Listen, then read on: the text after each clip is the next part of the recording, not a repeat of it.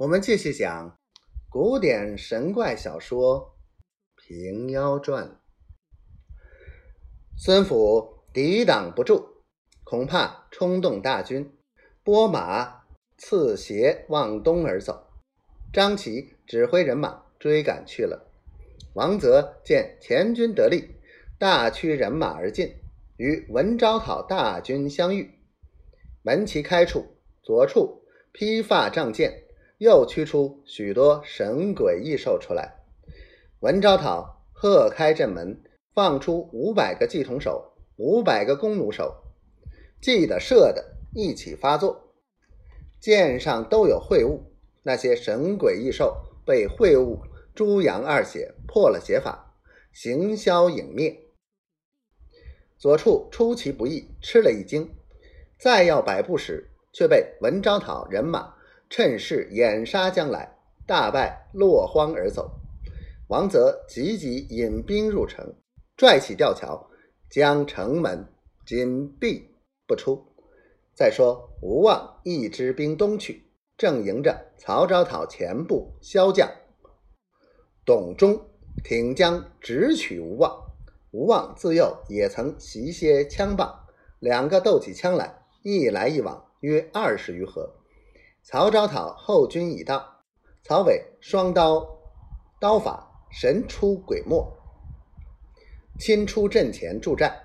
吴望料不能敌，把马一拍，腾空而起，骑去如飞。曹昭讨追之不及。再说孙府引着败军东走，忽见空中一将跃马而过，离地数丈，料是妖人，慌忙攀起弓来，望空一箭。正中马上，那箭都站得有恶血。吴望骑的是妖马，本就是只捡旧的，着了箭，仍变作纸。吴望从半空中倒跌下来，孙府带着转马，正待擒人。张齐军恰好追到，看见空中坠下一人，认得是吴望，连忙救了。曹昭讨大军都到，张秦。不敢恋战，保着吴望而走，到吊桥边叫开城门，城中接应进去了。吴望这一支兵隔绝在后，尽数投降曹昭讨麾下。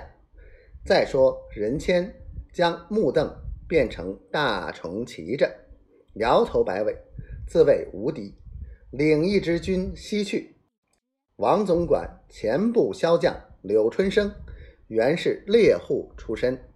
使一柄混铁钢叉，部下都是步军。柳春生认是真虎，提起钢叉便说。任谦见势头来得凶猛，把大虫一拍，那大虫跳起有二丈多高，张牙舞爪，往柳春生扑将下来。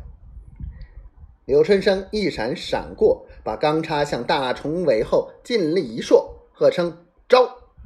咔嚓一声，只见大虫倒地，看时不是大虫，却是一条板凳。